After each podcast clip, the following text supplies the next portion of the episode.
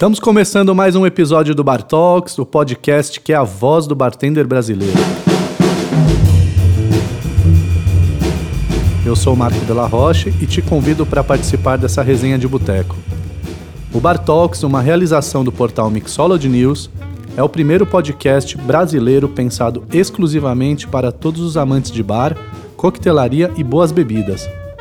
Mais do que isso, é a história do bartender sendo contada pelo próprio bartender sem filtro e sem censura. Cada episódio do Bar Talks trará sempre um convidado para uma entrevista especial, além de todas as novidades que estão rolando no mundo da coquetelaria e que você não pode perder. Para quem não me conhece, eu sou Marco Della Roche, editor do Mixology News, embaixador do Bar Convent São Paulo e consultor de bar pela Drink Lab. E você é meu convidado para essa próxima hora etílica. E aí esse programa ele não para de trazer presenças de personalidades ilustres, encantadoras, como essa figura que está aqui na minha frente. Com vocês, o chefe de bar do Fortunato, que faz parte do grupo DRK de São Paulo, campeão do World Class Brasil em 2016 e campeão do Behind the Barrel de 2018. Mas ainda mais importante, o cidadão mais ilustre da cidade de Juazeirinho, no semiárido paraibano de Cariri, com vocês, o impagável, o inenarrável, o inexorável Marquinhos Félix. Sou eu, apertado. Seja muito bem-vindo para cá. Valeu, Marco. É um prazer ter você aqui. Você sabe que prazer você é todo meu. Ah, uma das melhores conversas que eu tenho nesse mundo de bar é contigo, né? Opa, a gente sempre conta umas lorotas, não é isso? É, a gente conta uns somebody love pra cá, é o, povo, o povo acredita. E a gente vai. Mas aí, sabe o que eu descobri? Que as pessoas elas ficam mandando recados, que a gente chama de directs, perguntando o que, que a gente tá bebendo, porque elas ficam ouvindo o barulhinho do gelo aqui, Sei. e elas falam assim, pô, fala pra gente que a gente tá bebendo. Então. e aí, o que, que você tá bebendo? Cara, na verdade a gente tá aqui na igreja e eu tô tomando o, o vinho do padre, na verdade. Eu tô tomando aqui um bitter tônica, tá? Com o bitter da San Basile, com uma tônica, gelinho, olha que Deliciosa. delícia. Só que pra gente Deliciosa. curtir essa- esse momento. o meu tá na metade já. Uhum. Agora eu gostaria de pedir uma atenção da sua pessoa e de todos que estão nos ouvindo, para que a gente possa receber as bênçãos através da oração do bartender. Pelo santíssimo sinal do rabo de galo redentor, livrai-nos das corote e das ais, que nunca nos falte a simpatia de Dale DeGroff ou uma dedada apropriada de Gary Regan. Não nos deixeis beber de litrão, mas lembrai-nos de não mais fechar o bar. O coquetel nosso de cada dia nos dai hoje. Que a graça do mestre Derivan recaia sobre nós para todo sempre. E que nos bares ninguém diga ser um mixologista, e sim barman. É isso aí. Muito Bravo. bom, muito bom. Essa oração eu vou tatuar no meu braço. Quero só ver, hein? Eu quero, eu, eu quero ler ela todo dia. Quero só ver isso aí. Principalmente na parte do Se você- mixologista, barman. Se você tatuar isso, você é nosso sócio. Já tá dito aqui, falado aqui oficialmente. Tenho cotas. cotas, não se sabe do que, né? Mas... Vamos falar então do que acontece nessa semana. Um Vamos entre lá. e sai dessa semana. Vamos Boa. lá? Vamos lá. Então, uma, uma novidade bem legal que a gente vai lançar aqui como Mixology News, né? O nosso querido portal. Para os fãs de Bourbon. Você gosta de Bourbon? Eu adoro bourbon. Aliás, olha que curiosidade, não tinha pensado nisso. Você conhece essa pessoa. Então, Eita. o Mixology News, em parceria com um dos mais importantes Master Distiller do mundo, morador de Kentucky, Opa, fui lá o ano passado. foi. Como que ele chama? Ah, não sei, tem vários. O Ed. Ah, o- nossa. Esse cara é monstro, hein? Então, a gente fez uma parceria com o Ed Russell, da, Olha da Wild Turkey, Sim. para fazer uma série especial de conteúdo sobre a história do Bourbon, a importância dele na cultura dos Estados Unidos. E tudo isso com um olhar de quem, de uma pessoa que vive esse cenário há décadas no meio dos Estados Unidos. Então, vocês que estão aí nos acompanhando, Marquinhos também, embora já deve saber muito sobre Bourbon, é, pode acompanhar no Mixology News. A gente nos próximos meses, começando agora, que é o mês do Bourbon, né? a gente vai lançar uma série de conteúdos. Bacana. Lá E- no Quintanque é o universo de, de, de, de bourbons, né? Como é que foi tua experiência lá? Puta, o menino lá do meio do mato, na Paraíba, no Kentucky, foi maravilhoso, cara. Muita. Na verdade, eu tive uma experiência lá maravilhosa que. É tudo igual, né? É, na verdade, todo, todas essas, essas viagens que a gente faz que, que é voltado para esse mundo de, de bar, de bebidas, sempre é muita energia, né? Bem caloroso. Então, foi uma experiência bem maravilhosa, assim, bem intensa. É, eu. Eu acho que essa cultura do, do, do bourbon, né, nos Estados Unidos, ela tem séculos, né, de história. É, a gente conseguiu no Brasil conhecer um pouquinho sobre isso, né, graças aí aos últimos anos que a gente teve a, a liberação do termo bourbon, né? Sim. Antes era whisky americano. E agora a gente vai aprofundar nesse estudo para que a gente possa entender mais a fundo e levar para os bares, para os clientes mais informação, né? Os caras são muito raiz lá. Os caras, é, é, é, eles, eles, eles, além do patriotismo dos caras, eles adoram o destilado deles. Como a gente também adora a nossa cachaça aqui. Só que a gente agora tá dando uma atenção maior para ela, né? Que merece o seu respeito também, né? É, e, e- eu sinto que assim, a- uma das diferenças, né, lógico que não é a única, é que um adolescente, um adulto, hoje, ele tem a lembrança do avô dele amando o destilado. Sim. E a gente não tem essa, essa lembrança ainda, né? A gente está atrasado nessa, nessa valorização do produto nacional. Por conta disso, a gente está aprendendo a amar. Sim. Talvez os nossos filhos vão ter uma lembrança de que, pô, meu pai falava bem de cachaça. É, Ao isso é invés de verdade. meu pai falava mal de cachaça. É. Eu lá na Paraíba eu tomava. Meu, meu pai tomava cachaça, né? Então, cerveja na época lá era só pra quem tinha dinheiro, porque era difícil, né? É, eu sou um cara que nasci no, no, num sítio lá no, no município de Juazeirinho, né? É, chama Pedra d'Água, que é uma pedra que não tem água, não sei por que botaram esse nome. Mas tem um açude grandão lá, né? Tem, mas tá seco. tipo. é, não, tem, tem, tem uns lá, mas assim, é, é- essa é uma região que fica ali entre o, o, o, o Brejo Paraibano e o Sertão. Então também é bem seca, assim, Aham. né? E eu via meu pai tomando cachaça, e mas a- o que ele misturava, ele não misturava nada, ele tomava puro, né? Que é bom, mas naquela época não tinha é, boas cachaças lá para vender e também não, é, quem não tinha dinheiro também não tinha acesso a isso. É. Então tomava o velho leite de onça. Tomava, tomava. Eu uma vez peguei uma garrafa do meu pai e eu tinha uns 15, 16 anos e eu não bebia, eu fui beber muito tarde, né? Eu não fui aquele moleque que comecei a querer beber logo com 12, 13 anos. E eu agarrei com aquela garrafa de 2 litros, fui lá pra, pra trás de um chiqueiro lá de galinha. bem. De um chiqueiro de galinha que tinha lá. Eu e meus primos, meus irmãos. E tinha um forró lá em casa esse dia. A gente. Eita. E, e- e quando é fé, meu pai viu eu dançando com as menininhas e.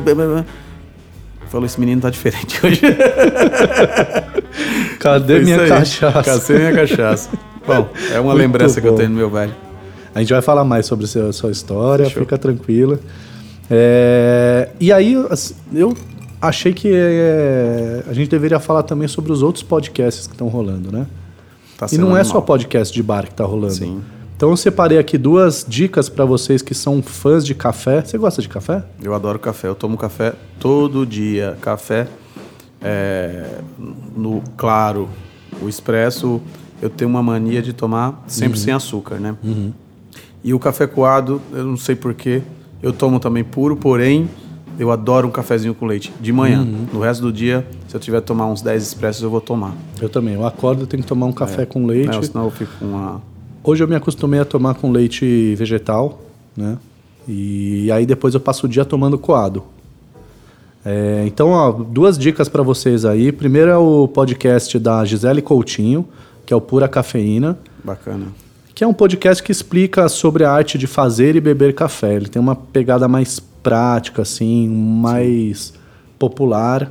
E o, e o segundo podcast, que é o Coffee, da Kelly Stein, que é um podcast que fala do café desde o campo até a xícara. Então você vai ouvir falar de, de especialistas, como que o café é selecionado, quais são as, as classificações, uma pegada um pouquinho mais aprofundada, é, mas tão inter interessante e importante quanto o Pura Cafeína.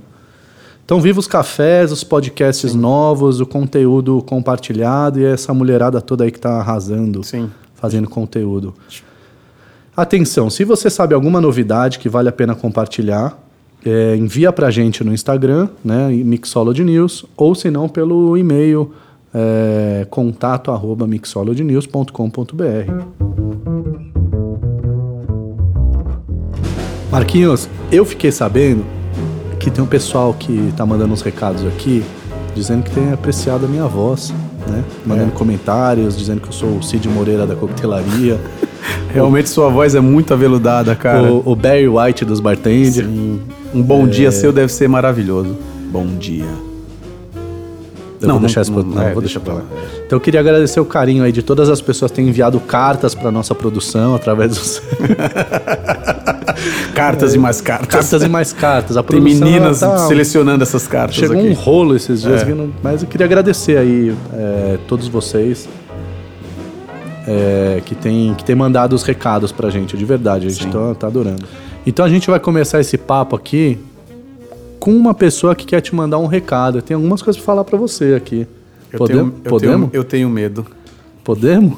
Vamos lá, vou me agitar na cadeira aqui. Bom dia, gente. É, aqui quem fala é Ivonaldo. Eita porra, meu irmão. É irmão do Marquinhos. É o Nego. E aproveitar, queria mandar um abraço para ele. Que Deus abençoe ele aí em São Paulo, Eita. na caminhada dele. Que dê tudo certo na vida dele aí. Eu torço para isso. E aproveitar e compartilhar uma história com vocês, na verdade, duas histórias, né? Nego sem vergonha. Que sempre acontecia com a gente aqui. Eita. E a gente sempre, quando a gente se encontra hoje, a gente ri muito. Quando ele vem aqui do Nordeste, a gente ri muito. A gente nasceu e criou no sítio. Esse é loroteiro. Aqui em Juazeirinho, na Paraíba, a gente nasceu e criou no sítio aqui perto da cidade, 12 quilômetros da cidade. E a gente criava uns bichinhos, né? E Eita. meu pai passava é, a tarefa do dia a dia pra gente fazer. Olha o medo de onde isso vai parar. Aí sempre eu fui preguiçoso, sabe? Quando eu era pequeno eu era preguiçoso que só. Muito.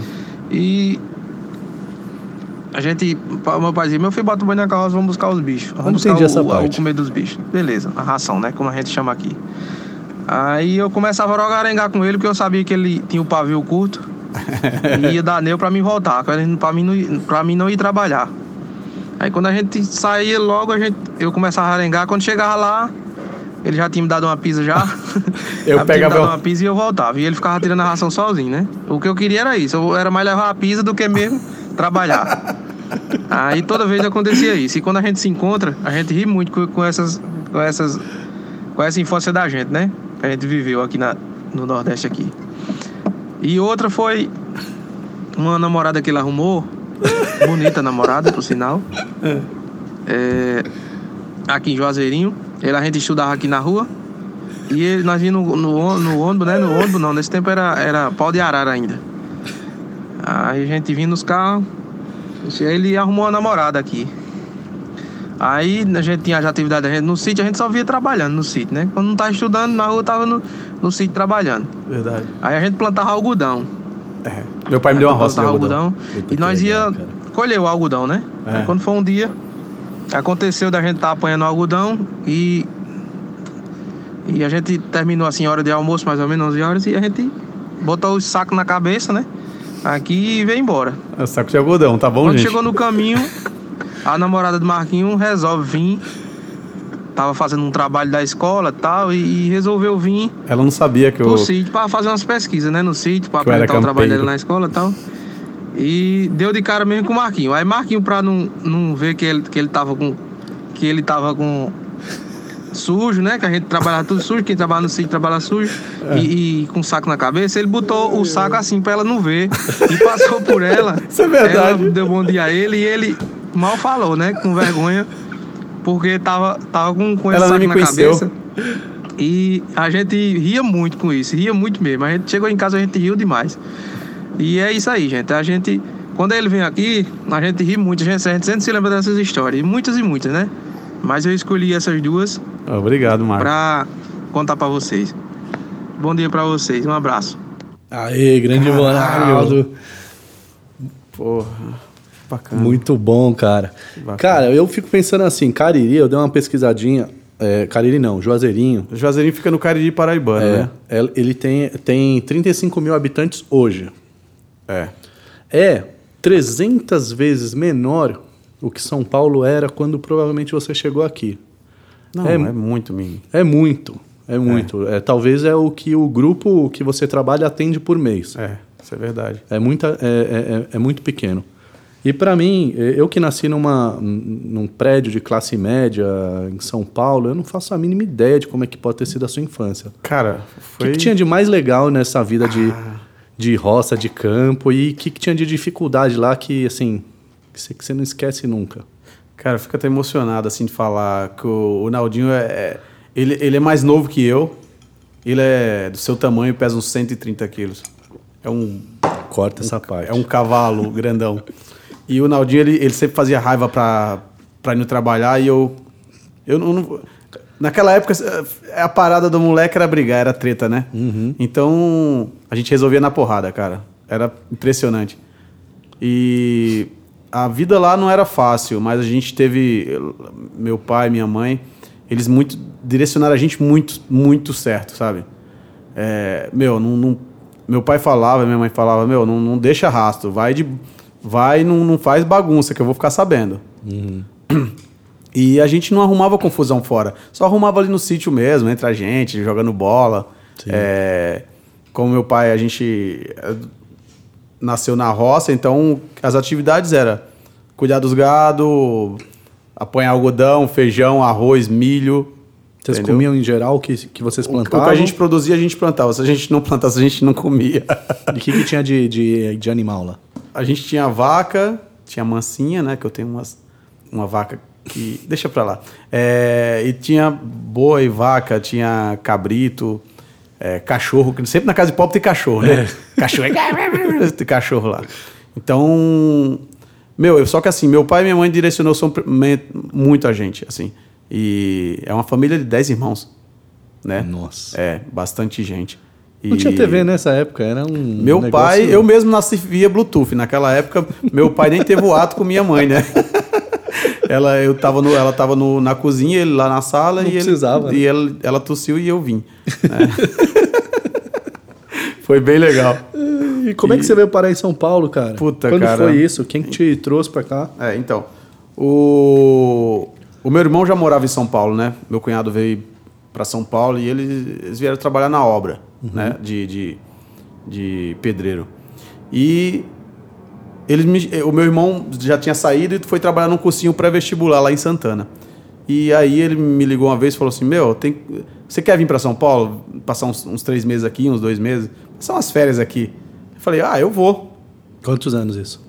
Ah, eu tinha uns 18, 19. Tinha acabado de fazer 18, 19. Eu não, foi em 2002. Você vai fazer as contas aí. Eu tô com 35. É isso aí. É, aí eu peguei e vim para São Paulo, né? Primeira vez, como se vem para São Paulo? Eita. De ônibus da Itapemirim. Cara, que viagem danada, cara. Que, quantas. São três, Três dias, e você tem que ter sete vidas igual gato. Pra, porque se você sobreviver, você consegue chegar em São Paulo. Nossa, cara. Meu irmão, é... Já é uma evolução, né, das, das outras sim, gerações. Sim, hoje os moleques... O meu sobrinho mesmo, o último que veio pra cá, avião, É. entendeu? Que bom, né? É, já tinha apartamento aqui pra morar, tá- tava tudo... é, já tudo sentado, né? O tio aqui já tinha feito a- todo o esquema. Mas assim, eu vim pra São Paulo passar umas- uns tempos. Eu não vim pra pra trabalhar. Uhum. Só que quando eu cheguei em São Paulo, cara, eu vi um universo, velho. É um universo, Você velho. lembra da primeira cena que Eu você lembro falou de assim, tudo. cara, o que, que foi isso? O que, que é isso aqui? Eu lembro chegando na Marginal Tietê, eu lembro a cada minuto assim, e sabe a primeira vez quando você viaja pra fora do, do país, que você fala a primeira vez e vai pra um lugar que você gosta, você fala, Sim. quero ver tudo. Só Era carrão importado. né? Só, só coisa bonita e só fumaça. Bom, peguei e fui pro Paraíso. Foi meu primeiro, morei ali na Rua do Paraíso uns cinco anos, né? É mesmo? É. Eu moro ali do lado. Eu sei. Vejo você nos mantras. então, é, vim morar lá, né? No Paraíso. Bom, hum, como a gente gosta de beber, já na época já era bom, né, disso. Já era. Eu falei, meu, arrumei um, um extra ali para fazer no cursinho pré-vestibular que o meu irmão trabalhava, né? E eu comecei a trabalhar. Depois, passei um ano trabalhando. Depois vim. Fui para Paraíba de novo, deu saudade. Falei pro meu pai que amava ele e voltei de novo. Né? Então, passei quatro meses na Paraíba, acabou a grana e voltei para São Paulo de novo. Sim. Né? Nisso, teve uma. Tinha uma namoradinha lá que eu gostava dela pra danado, voltei para Paraíba de novo. E depois vi que tudo, o amor é muito doido.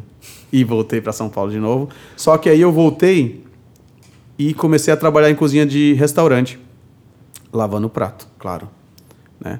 Só que o Marquinhos é, né, não, não dá ponto sem nó, né? Você lembra qual era o restaurante? Cara, era um restaurante lá na, na- na- lá no Itaim. Era um restaurante tailandês, né? E chamava Nantai. Era um restaurante De esquina. quase de esquina, do lado do Cantalupe. Sei. Meu, aquele restaurante ali foi quando começou tudo, assim, de, de ideias, de. né? Que eu comecei a trabalhar, comecei a lavar as wok vinha pelando, né? Que aquilo ali tem que ficar muito quente. E Já aprendeu ali um monte de coisa. já vinha aprendendo um monte de coisa, aromas, sabores, mas eu não entendi o que era. É. Depois fui para a área de corte, depois para a área de sobremesa. Depois, e- dentro de seis meses, eu comecei a evoluir. Dentro de um ano, eu passei por quase todos os, os as, as funções que tinha lá dentro. Sim. Aí, comim, garçom, e eu vi o bar como. Eu, tinha um, eu tenho um amigo chamado Elton Lobato. Hoje ele é artista gráfico, né? Sim. E ele que me levou pro bar, né? Ele falou: "Você quer ir para lá?" Eu falei: "Quero". E foi e foi assim, tipo, ele que me ensinou tudo assim, né, de, de cortar limão, de, Você de- começou lá no bar. Comecei lá no bar. E pra mim assim, eu me achei. Eu me achei. Foi foi um- foi foi Que muito legal. bom, cara, foi muito bom. E aí, cara, você.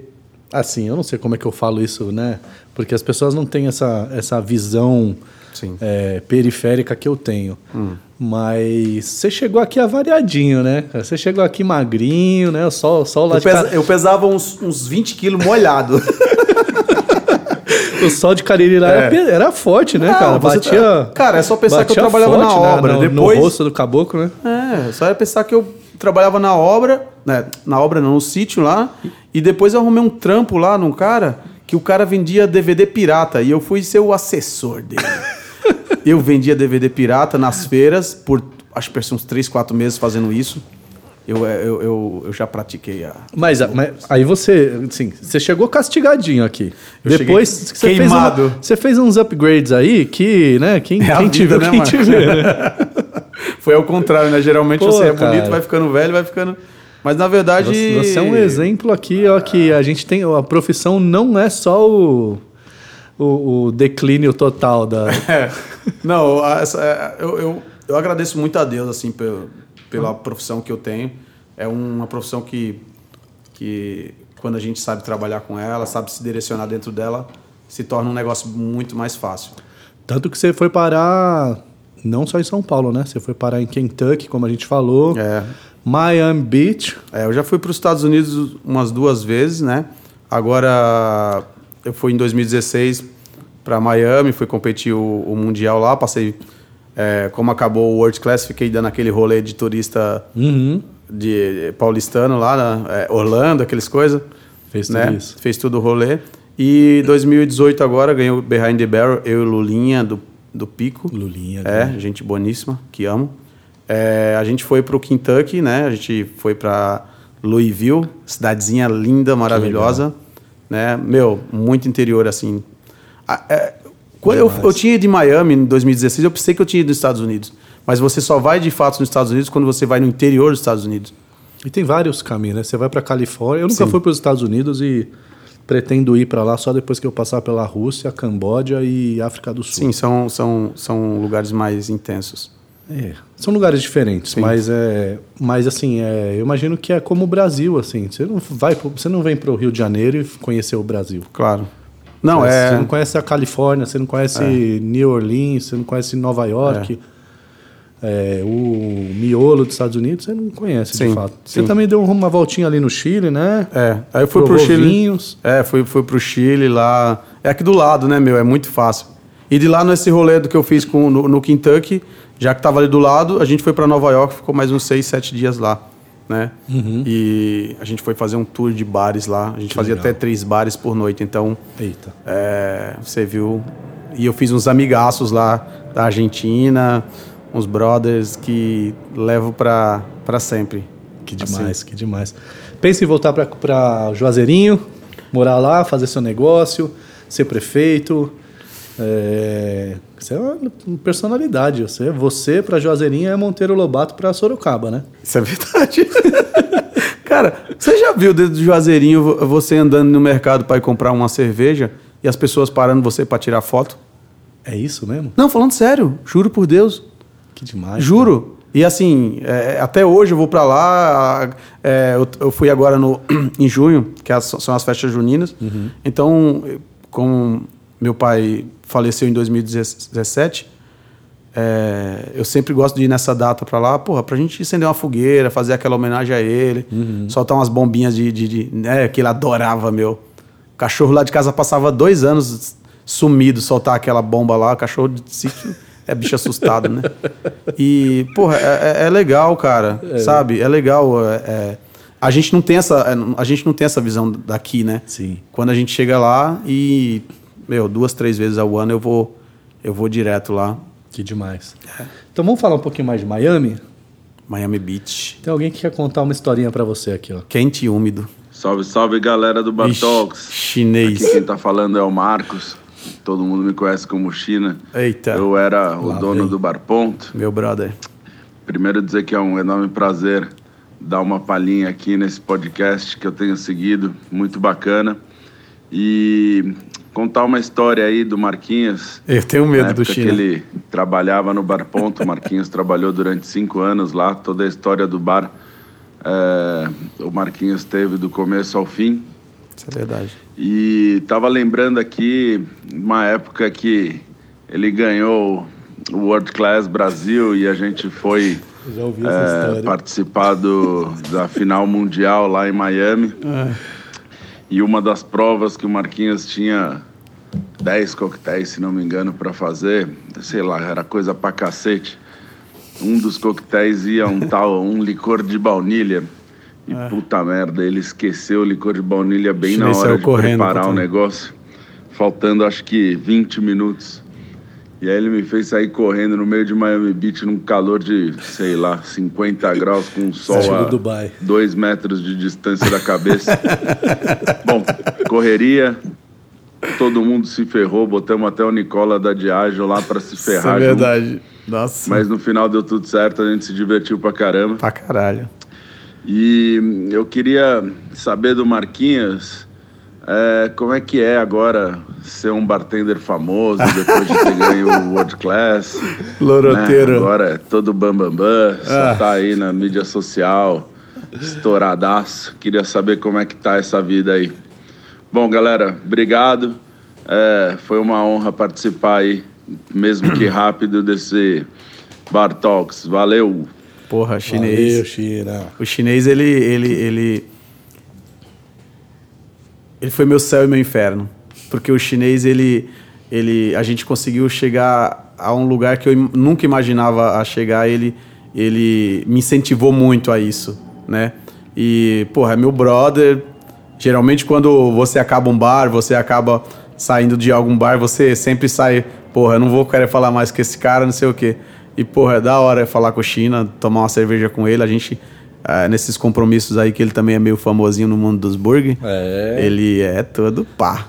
E, mas só sempre quando a gente se encontra é zoeira, é se divertir, contar do passado aí, que, é, que ficou boas histórias.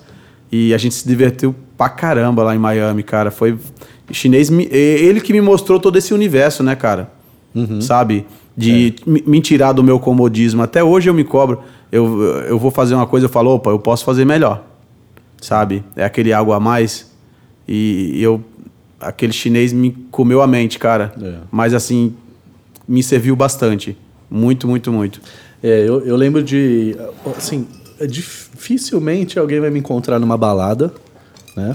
Porque, Se encontrar, pode matar. Porque eu sou um senhor de idade. É um pai de família. É, mas eu ia no Bar Ponto porque, cara, tinha o meu espaço lá. Sim. Eu sentava no balcãozinho, o pau tava comendo lá na balada, o pessoal se divertindo. Sim. Eu sentava no meu balcãozinho, trocava uma ideia com você, China vinha, sentava, a gente conversava como se fosse um balcão Sim. normal.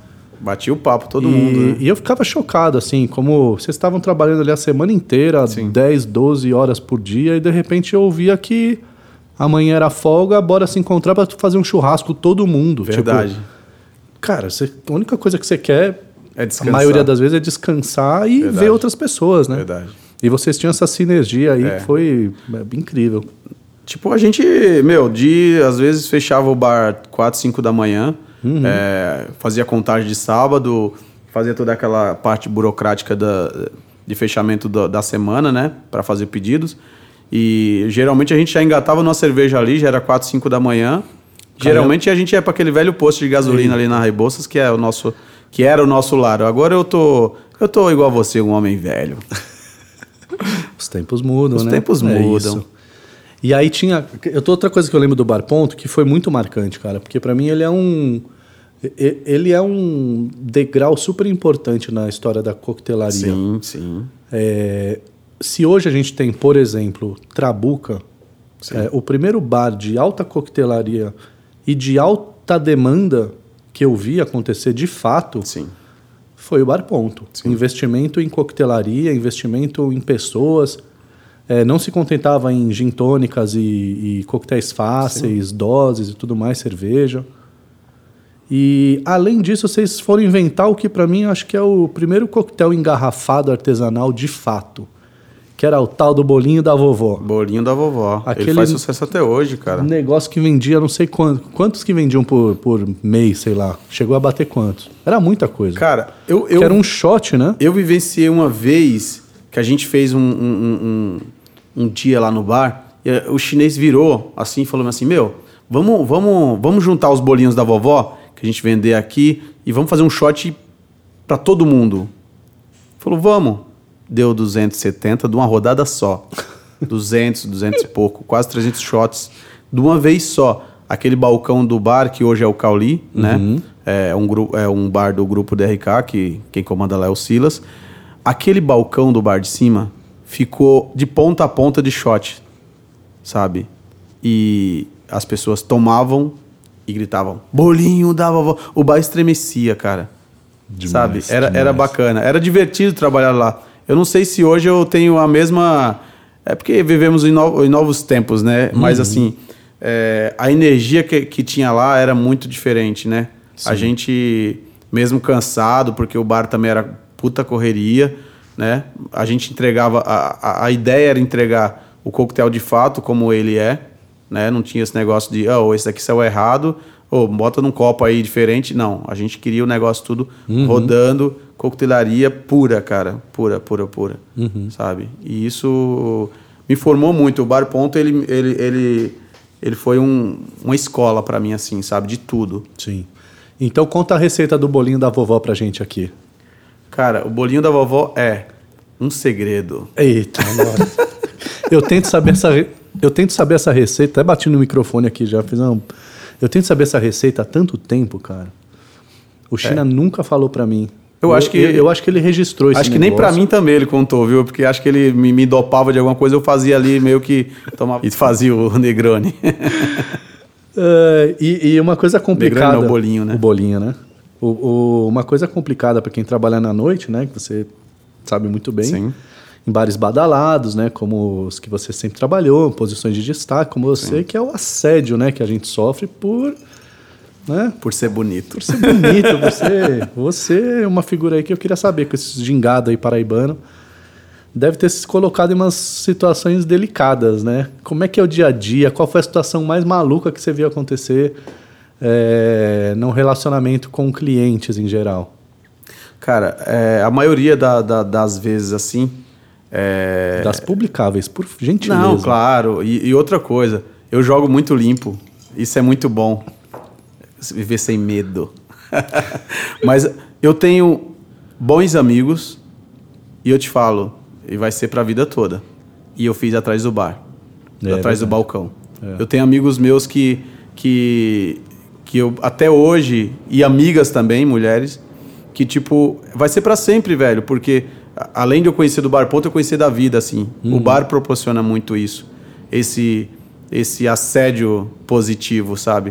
Porque a gente também só vai até o ponto que a gente quer, né? É, e há, há algumas amizades que eu tenho, né? São maravilhosas. Eu, eu fiz uma amizade agora, há, há pouco tempo, com um cara que parece que eu conheço ele há 20 anos. Conheço o cara há oito meses. Que legal. César Câmara e Silvia são meus amigos de ir na minha casa, de, de, de, de tomar, comer churrasco comigo e tomar cachaça, que a gente é Que poderosão. E assim, cara, a energia, a, a, a- a- é porque assim, cara, eu, eu acredito no, no- na lei do retorno, sabe? Uhum. Tudo que você planta, você, você colhe em algum momento. Né? Sim. E essa parte do, da, da coquetelaria, da, de atendimento, que eu piro muito em atendimento, né?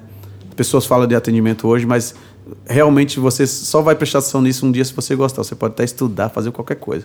É. Mas se você não pirar nisso, você não, não vai dar um atendimento top. Só na prática, É, mesmo, é no dia a verdade. dia que você vai aprendendo. Isso é verdade. Verdade. Marquinhos, e aí eu tô. Cara, você sabe que eu tô me acostumando a fuçar o Instagram das pessoas com uma tara em especial. As primeiras fotos. As primeiras fotos Ah. falam muito mais das pessoas do que as últimas fotos. É lá de Baixona? Lá de Baixona. Ixi. E você sabe quem são, é, quais são as suas primeiras fotos? Não só a primeira, a segunda também, você sabe? sabe quem tá lá? Cara, eu acho que. Sabe quem tá lá? Eu acho que eu, que eu então lembro. segura aí. Salve, salve, Marcão, Marquinhos Félix. Aqui é Patrick Jardim, direto do restaurante Jundu em. Batuba. E a pergunta que eu vou fazer agora para Marquinhos é uma pergunta que eu tenho feito muito para mim atualmente. Ah, há uns 5 anos atrás, a gente dividiu a barra no Bar Ponto. E de lá para cá, muita coisa mudou. Eu gostaria de saber, Marquinhos, como que você enxerga a sua coquetelaria hoje e como você gostaria que as pessoas te enxergassem nos próximos 5 anos. Vou fazer um parênteses aqui. O Patrick me mandou, no meio da semana, um áudio sincerão. Sabe o áudio sincerão? Ô, Marco, queria te fazer uma pergunta. Como é que você enxerga a minha coquetelaria? Explica pra mim aí. E aí, quando eu pedi pra ele mandar esse recado pra você, ele mandou essa pergunta, cara. Então, você, como que você enxerga a sua coquetelaria hoje? Cara, quando eu comecei, é tudo diferente, né? Tudo muda, né? A gente tem uma. Muita coisa influi no que a gente faz. Seja moda, que seja é, tempo, um monte de coisas aí. Mas, puta, eu acho que a minha coquetelaria hoje, eu tô colocando, tipo, menos é mais, sabe? Na, na- na- ingre- falando de, falar de ingredientes de, de coquetelaria, eu, eu, eu gosto do, daqueles três ingredientes ali que faz o- toda a diferença. assim. Qual que é a diferença do, da coquetelaria do Marquinhos Félix de cinco anos atrás pra hoje? Olha, mudou bastante. Naquela época tudo muito frutado, era tudo muito. Era tudo muito xarope, né? A gente mexia muito com xarope naquela época, porque teve influência de várias marcas também que veio pro Brasil. A gente também era muito carente de, de produto, né? Sim. E a gente tá tendo uma gama de produtos aí que, que tá também mexendo na, na nossa cabecinha aqui para fazer que a gente produza mais coisas não tão boas como aquela, não sei se é ruim, se é bom, mas diferente, né? Que eu acho que, é, a- como eu te falei, a coquetelaria muda todo mês, toda semana, a gente tem que estar sempre antenado, tem, tá rolando sempre alguma coisa nova, e isso é bom demais, né? Mas o que eu fiz o 5, 6 anos atrás, porra, era muito suco. E era o padrão da época. né? Era. Era o que a gente fazia, realmente. Era. Sim, tudo muito, muito refrescantinho, docinho. Sim. né? Que eu acho que em algum momento, posso estar falando besteira, não vai voltar, mas vai, vai ter um, sabe, aquele cara que, tomador de, de, de Negroni, que ele vai, uma hora ele vai pedir arrego, ele vai falar assim, caramba, Vamos pro, pros, pros refrescantes de novo, vai. Você gosta de Negroni mesmo? Eu gosto, eu tenho um tatuado no braço. É verdade. Porque tem muita gente que fala que gosta de Negroni, você vai É, ver, só não pra fazer a graça. não, né? é. É. Eu tô fazendo uma carta de Negronis agora no, no, no Fortunato, Uhum. que é já pra isso mesmo. Lá teve que ter uma reeducação de bar e você sabe muito bem que a reeducação é mais difícil que a educação. Porque aí você já pega um público com, com um costume ali que eles já bebiam aquele, Sim. né? Então, eu hoje eu sinto que o pessoal lá já tá preparado para tomar alguma coisa mais mais fortinha. Então, eu tô fazendo uns negrones lá infusionados, né? Legal. E a gente vai eu vou lançar agora, né, junto com o pessoal do, do, do Fortunato é, em outubro. Legal. Quais são os seus sonhos nessa profissão? Onde é que você espera estar daqui a alguns anos? Eu queria ser rico. É. É uma boa. Cara, você já viu barman rico? Uma vez me falaram isso. Barman rico. Não tem. É que rico é bem relativo. Não, né, é, não, não, não, não é, não é. Ou você é rico ou você não é. Eu sou de, um, de uma ideia de mundo que a riqueza ela só se constrói na base do acúmulo de capital do trabalho dos outros. E o barman, ele trabalha para alguém. Sim, sempre. Esse alguém vai ficar rico. É, isso é verdade. Mas eu tô, Então, eu tô no falando momento mais... que a gente que a gente passar a trabalhar para nós mesmos, Sim, isso a é gente verdade. pode passar a deter esse capital que ia para um terceiro que nunca meteu a mão ali. Sim. Certo? Mas eu tô falando mais isso mais numa, num estilo de lorota, sabe? Mas eu, eu gosto da minha vida. Eu, a, gente, a gente que trabalha no bar, a gente é muito grato, sabe? Eu conheço um bartender rico. Rafael Pisante. Vai ter direito de resposta aqui para ele em Opa! breve. Agora eu conheço, sabe? Eu vou te contar essa história rapidinho aqui, porque a gente não tá fazendo nada aqui mesmo, então. Vamos embora. Luciano Asensio, cara. Eu vou até dar o nome dele aqui. Ele é um cara que, irmão de um grande amigo meu também, amigo meu. Ele trabalha com evento há uns 15 anos sem parar. Tá. Ele trabalha hoje porque ele conseguiu trabalhar muito bem, fez. É, criou credibilidade. Hoje ele não trabalha como bartender nem auxiliar, ele é coordenador dos bartenders. Só que ele trabalha duas vezes por dia, pelo menos, em dois eventos, quando não três Sim. recebendo salário de é, o extra de coordenador de bar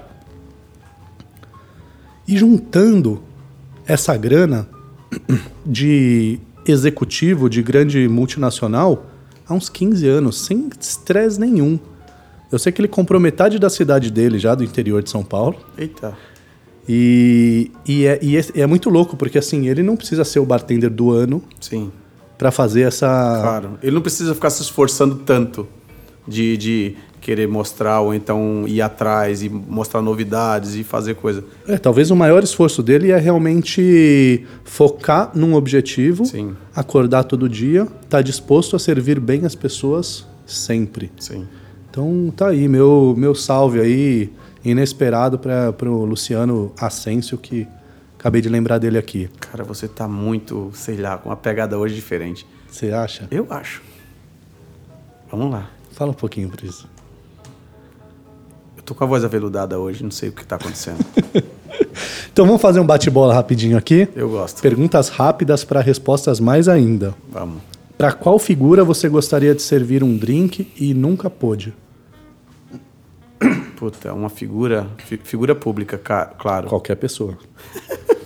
Ah, cara, eu, eu gostaria de servir pro Barack Obama, porque na época que eu fiz o, o World Class lá em Miami, eh, tinha uma roleta, você... Quem você serviria um drink agora? É. E a roleta girava, né? E... E saía o, figuras do, do mundo eh, superstars, assim.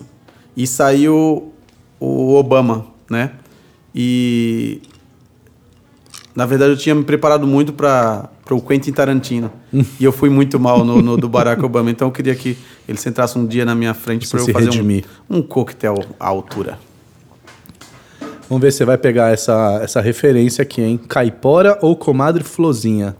Eita, comadre Fulozinha é, ela é da Paraíba, né? É. É, é, na verdade, a caipora é a mesma coisa, só que a comadre Fulozinha, ela tinha, tem uma lenda lá que ela que ela, ela que manda no mato, né? Então, para você entrar no mato, para você fazer a caça, principalmente à noite, de dia ela não aparece. Mas à noite você tem que deixar um cigarro de fumo tipo, bem artesanal daqueles rolos de fumo, num, num toco lá pra ela deixar você entrar e ela fumar o cigarro dela em paz. É muito doido Aí. isso aí. É, Por que você me perguntou isso, cara? Eu, porque eu falei, vamos ver se ele vai lembrar dessa história. Porra, eu sou do mato, velho. É, tá vendo? Oxi. É mesmo. Qual é o seu drink favorito hoje? Por quê? Puta, eu acho que eu não tenho drink favorito. Eu, eu vou do dia, sabe? Eu vou do dia. Tem dia que eu tô doido pra tomar um, uma cachaça, eu tomo meia garrafa. Tem dia que eu tô doido pra tomar aquele velho Negroni, vamos embora, tomo um. Tem dia que eu tô vontade só de tomar uma cerveja. Eu acho que não tem. Pra mim, eu não. eu Acho que é a ocasião. A ocasião faz o ladrão. Boa. Já ganhou uma garopa de gorjeta? Já, ganhei duas. Qual, é? Qual Já. foi o máximo que você ganhou numa noite? Essa. Essa aí? O cara mandou duas 200 sacou? conto. Pá, pá. E esse cara é meu amigo hoje. Ele é Marcão. Marcão. É. Cara, eu encontro ele direto, é meu brother. Hoje ele não me deu um- nunca mais num real, né? Porque virou meu amigo. Eu ganhei seis garopas uma vez. Opa! Sério. Não, ah, mas você tava fazendo o quê? Trabalhando num lugar fixo? Ou você era stripper de algum lugar? Eu, as pessoas não acreditam que eu trabalhei em bar na minha vida, né? Não, ah, Isso é- parece que eu, não. eu e, tenho eu umas estava, referências suas. e eu estava fazendo a festa de fim de ano em Trancoso. Ah, olha onde lugar também você tava, Marco. Se Também, pois, vou trabalhar onde? Você, quer que eu Você vai na- querer estar no, no, no- no Lago da Batata e ganhar 100 reais, você vai... Você, você vai ah, Eu tava fazendo a festa de fim de ano do, de Trancoso. De um lado tinha a, a- a Naomi Campbell, do outro lado tinha Eita. esse nível. E trabalhando no bar e arrepiando. E fim de ano você sabe como é que é, né? Você já ganha bem, porque alguém tem que trabalhar. E se você faz um bom trabalho, cara, as pessoas elas estão mais dispostas. Então, É. Sim. tá chegando aí daqui a pouco fim do ano, você, bartender, que vai fazer um extra num bar, se lembre que é o momento do ano que as pessoas estão mais predispostas a compartilhar. Elas estão relaxadas, né? Porque elas estão de férias, elas estão... É. felizes, elas querem. Então, aproveite esse momento, curta também com seriedade. E aí você faz o quê? Chama a garopa, né? Chama a garopa. Chama na garope. Do que, que você se arrepende? Porra, eu não me arrependo de nada. Ai, caralho. Eu não me arrependo de nada. Não, sabe, por- sabe por quê? Uma, uma das coisas que eu ia me arrepender, se eu não tivesse feito, eu fiz. Que foi falar pro meu pai antes dele morrer, claro, bem antes, bem antes, que eu amava ele. Sabe? E isso foi, foi um negócio muito foda que a gente é, extravou. Travou ali eh, na garganta na hora que falou isso, ele travou de um lado. É só pensar que é dois, são dois caras do mato que a comunicação era muito. Ah, esse- mas aí, aquele gado, menino. É. Aí eu pegava, ah, acho que ele mandou ir buscar o gado.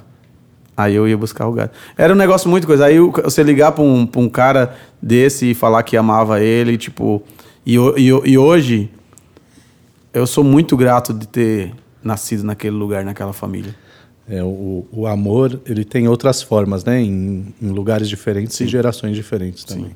Isso é verdade. É verdade. Estamos aqui falando de amor nesse momento. Olha que coisa linda, maravilhosa. Tem um- uma plateia chorando aqui do lado. Pelo amor de Deus.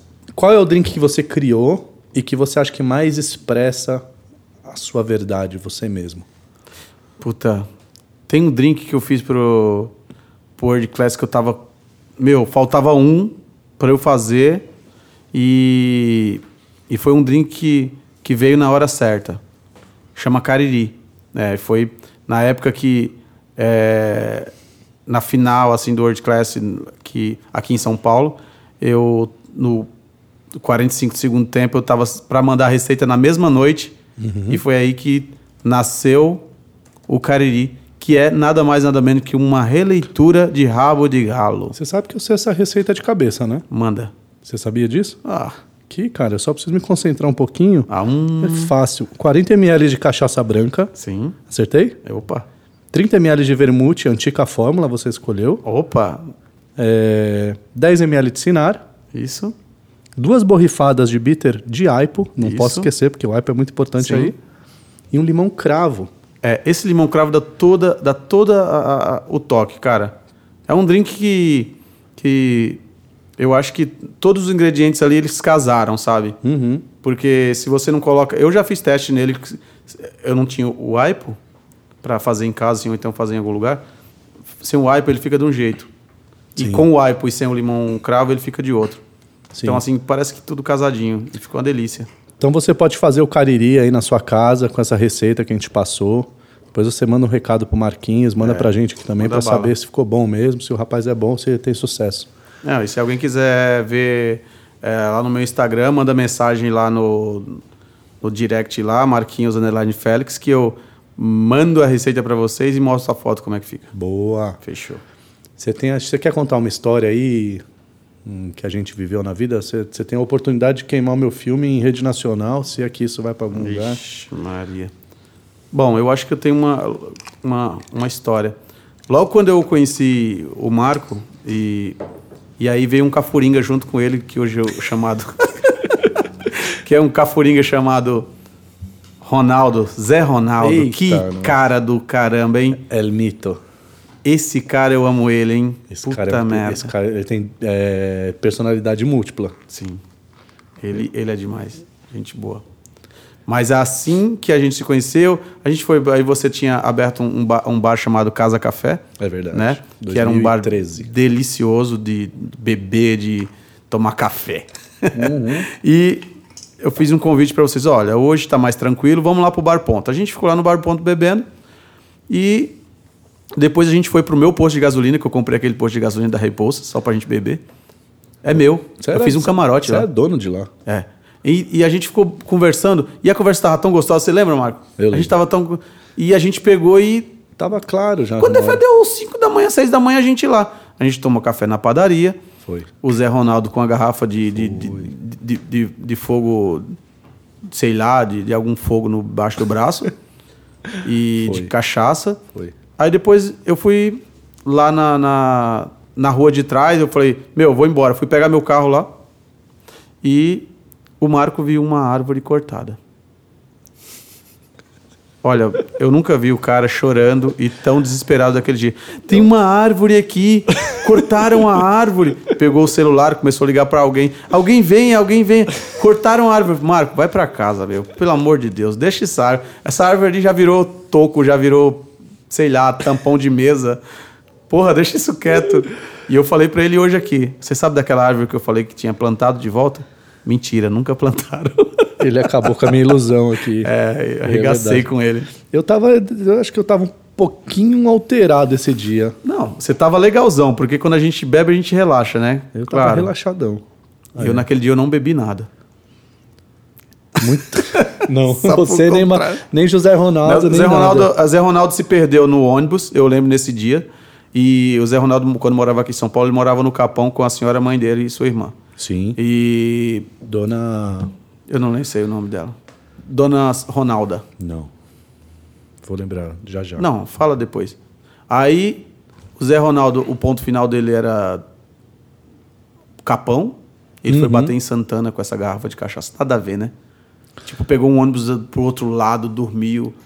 Não, se eu te contar as histórias, ele trabalhou no Casa Café comigo, né? Sim. E se eu te contar as histórias desse ano, um dia a gente vai chegar nisso aí. Não, um dia a gente marca de novo aquele posto de gasolina, né? Quando a gente estiver bem mais velhinho, seus dentes. Já vão levar a molecada, tudo. Isso. Já leva essa molecada nova aí pra bater um papo. Olha só, em 2016, você deu uma declaração para um grande veículo de comunicação sério, responsável, de alto nível, Uau! chamado Mixology News. Uou! E você estava falando seus votos né, para o ano de 2017. Você falou assim, abre aspas. Que seja um ano de novas experiências e muita união entre todos da comunidade de bartenders e da indústria de bebidas. Você acha que se acertou na previsão? Olha, eu acho que sim, viu? Evoluímos nesse a, ponto? a gente está bem unido assim nessa, nessa, nessa parte, né? Olha, é, em toda família tem o irmãozinho mais mais briguento, mas sempre vai ter em qualquer coisa que a gente for fazer. Na nossa profissão também não vai ser diferente. Mas eu acho que a gente também tem evoluído bastante como como profissionais assim, como pessoas, né? E porra, eu não sabia disso, é isso mesmo? É isso mesmo que Que você bacana. falou, cara. E quais seriam os Eu seus devia estar votos? bêbado. Quais seriam os seus votos para os próximos anos? Olha, Pra que ano, mais ou menos? Para o ano que você quiser, você que Ah. manda nesse negócio. 2030, vai. Eu vou estar com. Ixi, eu vou estar só o caco. Vou estar veiaco. Será? Ah, Eu acho que você vai estar em Ibiza, com piercing no mamilo, é, moicano e.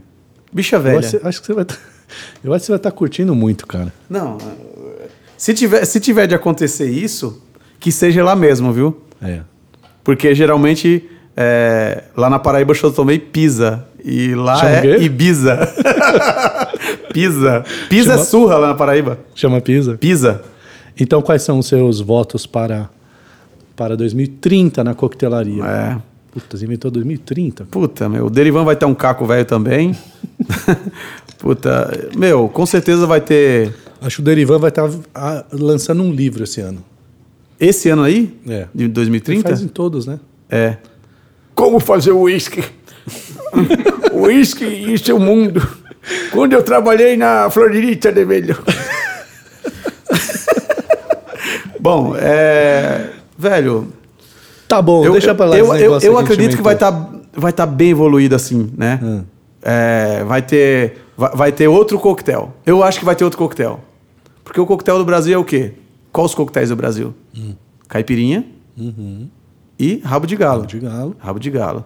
Aí tem o bombeirinho, Maria Mole. Maria Mole. Acho que vai nascer outro drink aí, viu? Eu acho que vai. Eu acho que vai ter um drink aí que vai ser tipo voadora com os dois pés no peito. Eu acho que já nasceu. Bom, eu não sei disso. Deve ter algum cafuringa aí mexendo em alguma coqueteleira aí e cagando regra, né? Que é o que a gente sabe fazer. É isso aí.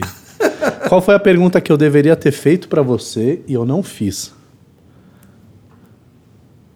Se eu fui homicida. Marquinhos, você foi homicida? Eu fui cinco anos. Homicida. Eu fui ci- cinco anos.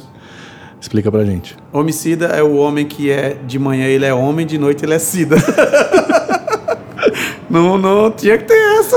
Ai, meu Deus. Bobagem. Quem mandou me chamar? Muito bom ter você aqui. Muito Pô, obrigado legal. por todas essas. Quer falar mais alguma coisa? Nada, eu só quero Tá ótimo. agradecer a você que é meu brother, né? E sempre que precisar de- dessa desse corpo aqui estarei presente. Então, quem quiser tomar um drink do Marquinhos, vai lá no Fortunato, Vai lá no Fortunato. que é na Vila Mariana, Isso. tomar um, a carta nova de Negrones, né? Que vai estar em Isso. breve no ar, Isso, em outubro agora. em outubro. E se pá, você encontra o Marco lá saindo do- dos mantras dele. É isso aí. Tá bom? Que assim e seja. tem a.